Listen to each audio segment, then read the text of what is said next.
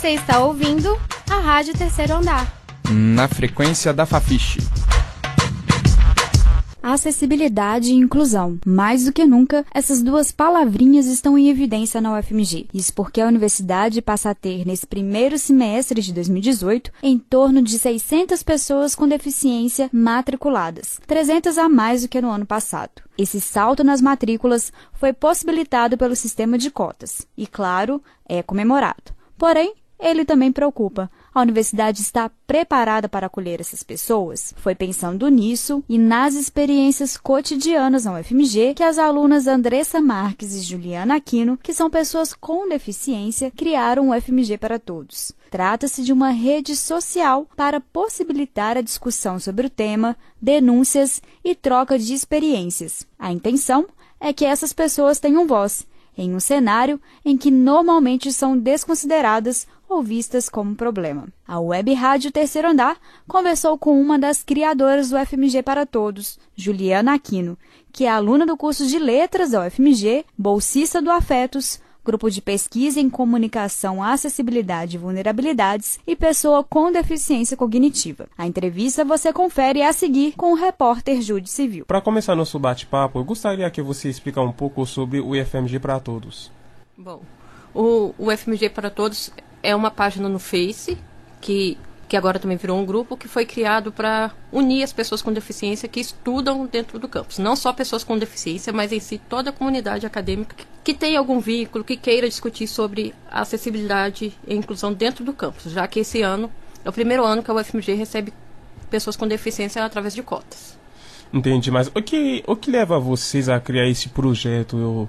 Porque tanto eu quanto a Andressa, a outra criadora do grupo, nós temos deficiência. E eu a conheci numa página no Face, e ela é cadeirante, e a gente conversando da dificuldade dela de conseguir acess acessar o campus por causa das ruas de pedra, buracos, e o fato dela estar tá numa cadeira de rodas normal, sem ser motorizada, ela não tem muita mobilidade para poder movimentar a cadeira. Aí fica muito complicado dela se deslocar dentro do campus. O qual é o objetivo principal é, de, dessa página que vocês criam? É, unir as pessoas com deficiências em primeiro, no primeiro passo, né, para que a gente discuta e as deficiências, quais que são as demandas deles aqui dentro do campus, em referência ao, ao espaço, logística, as aulas, tudo que seja tudo que dê condições deles conseguirem se deslocar e, e ter uma acessibilidade digna aqui dentro. Mas além da questão da acessibilidade que vocês falam lá, que tipo que outros tipos de assuntos que vocês falam dentro do, do, do, grupo mesmo? É, tudo em si que tem a ver com a inclusão e tudo que a pessoa é, quiser conversar sobre o âmbito acadêmico da vida, que, da vida dela. É, segundo você, essa página pode se tornar uma referência para o FMG? Sim. A, o meu objetivo em si é que ela se torne um dia referência de quanto as pessoas, as, as próximas pessoas com deficiência que entrarem na UFMG tenham ela como base para poder é, procurar saber de coisas que aconteçam dentro do campus, é, quais locais que seriam mais acessíveis para ela, quais recursos ela teria aqui dentro, quem procurar, quando procurar, como fazer o pedido ter acesso a algumas coisas. Neste semestre, cerca de 600 pessoas com deficiência se matriculam na UFMG. O que você acha da integração das pessoas com deficiência no campus? Bom, é, eu entrei aqui em 2013 não, não através de cotas, através do vestibular normal sem cotas. Uhum. Hoje, com, o processo, com esse processo de cotas, é um âmbito que faz inter, interagir mais pessoas, que trazem mais pessoas com deficiência para dentro do campus que elas possam mostrar sua vivência, possam é, se conhecer, dialogar suas experiências, trocar experiências. Como você já falou, você entra é, é, na UFMG em 2013.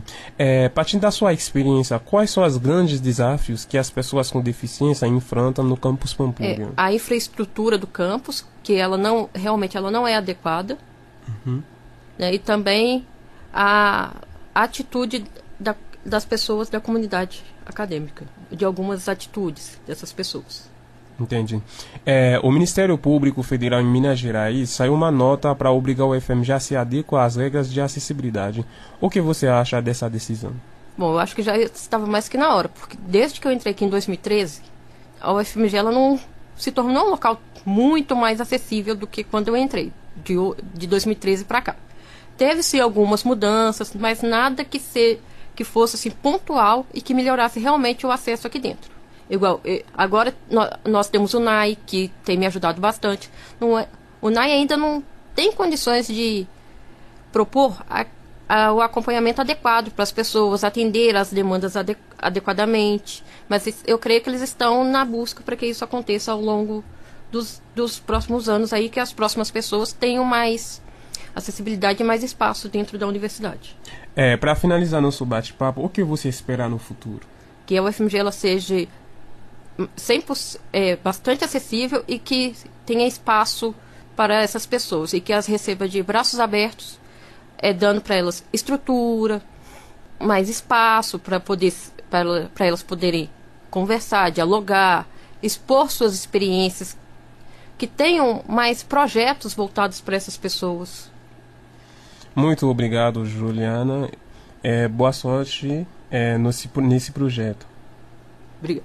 Acabamos de conversar com a Juliana aqui no sobre o projeto UFMG para Todos. O objetivo desse projeto é dar voz para as pessoas com deficiência no campus Pampulha. Para quem quiser conferir e participar com trocas de experiências e sugestões, é só buscar por UFMG para Todos no Facebook e no Instagram. O e-mail é ufmgparatodos@gmail.com. Fica aí o convite.